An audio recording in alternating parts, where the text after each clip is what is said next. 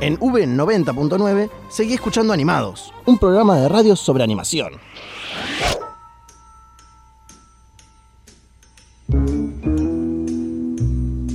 Continuamos con esta segunda temporada de Animados, el primer programa de radio sobre animación.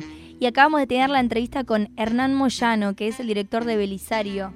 La verdad que estoy con muchas ganas de verlo. Vimos el tráiler en una pequeña partecita en YouTube y parece que tiene mucho potencial. Que llegue al planetario de Capital, por favor. Por favor, lo vamos a esperar con ansias. Y si hay un planetario en el conurbano, estaría genial. Debe ser muy significativa la diferencia entre lo que es verlo en una pantalla y verlo agigantado. Totalmente, en, un formato súper especial.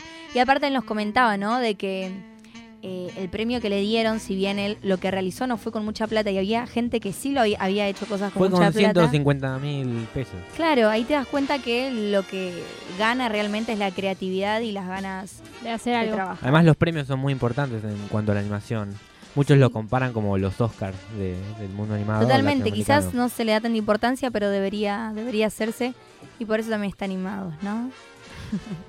Para darle importancia a todas esas cosas. Y bueno, y llegó la columna de Cami. O de Camilo. no sé cómo ustedes quieren decirle. como le quieran decir ustedes.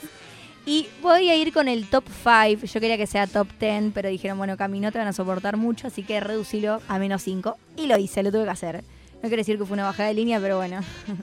una bajada de Fran, Flor y Mati. Bueno. No, yo no. Yo estaba a favor, pero... ¿Vos querías todos? Sí, yo quería participar en este juego. Después te los digo personalmente el resto. Por...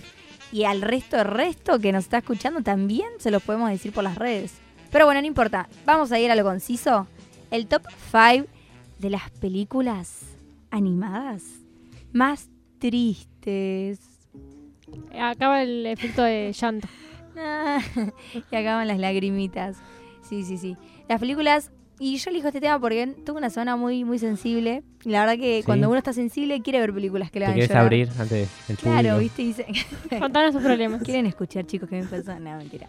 Bueno, vamos a empezar con el puesto número 5. A ver, tírenme. Decirnos una pista, si no. no más. Digan, hablen. Es, el protagonista es un animal. El Rey León. No. Bambi. No, el puesto muy bien, es para Dumbo, pero la próxima flor tenés una sola opción.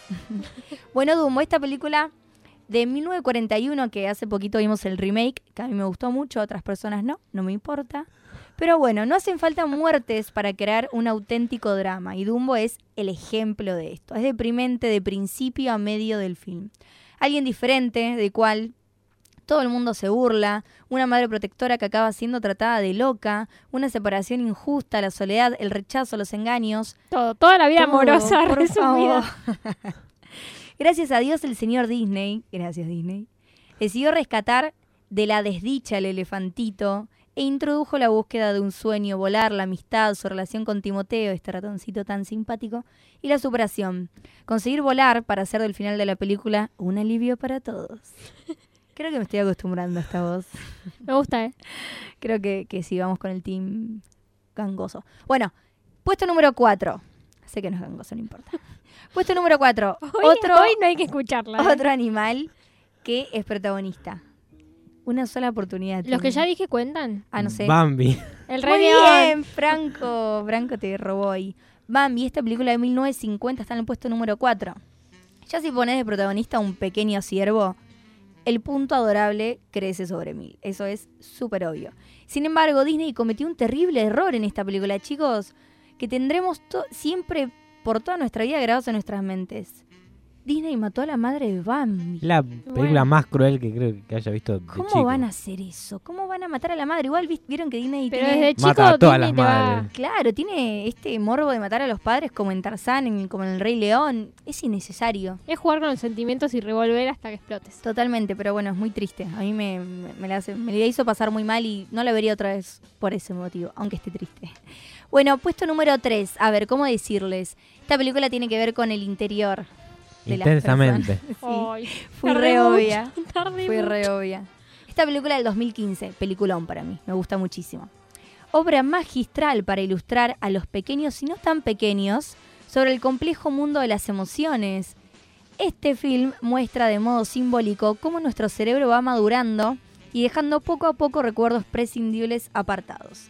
Es decir, que descubrimos que cosas que nos hicieron feliz tiempo atrás son las primeras en saltar por la borda como los amigos invisibles, por ejemplo, y que también nos pueden hacer muy feliz. Esto es como el ejemplo, ¿no? Lo que sí tenemos claro es que madurar, dependiendo de las circunstancias, no siempre es bueno.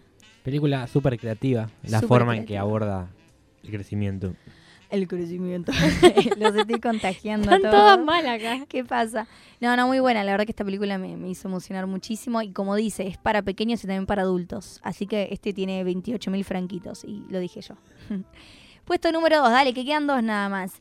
Em, a ver, ¿cómo decirlo? Cállate, Franco. Esto, esto es muy obvio, chicos. Es una película que ahora se va a estrenar. Eh, el Rey León. No. Dale, te queda una. Frausa.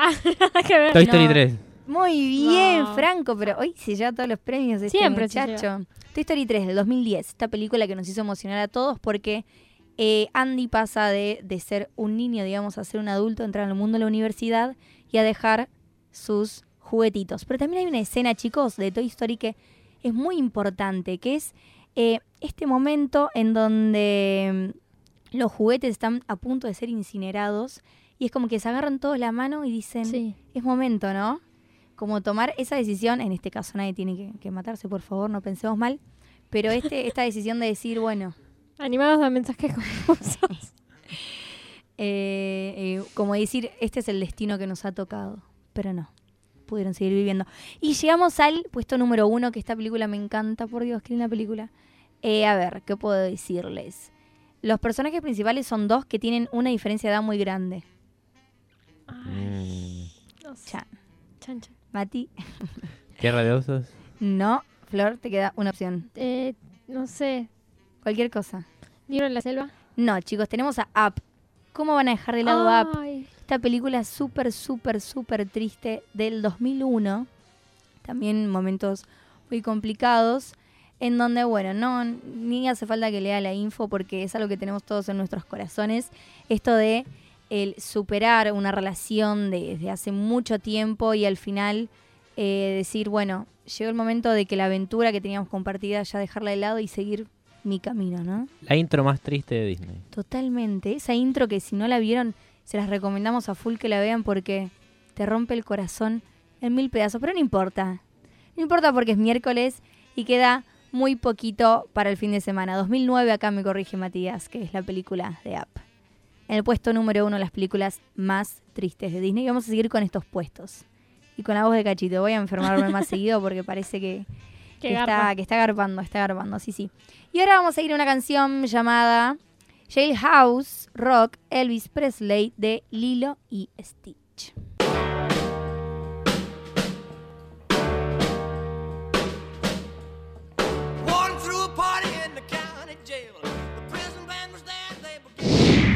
Animados.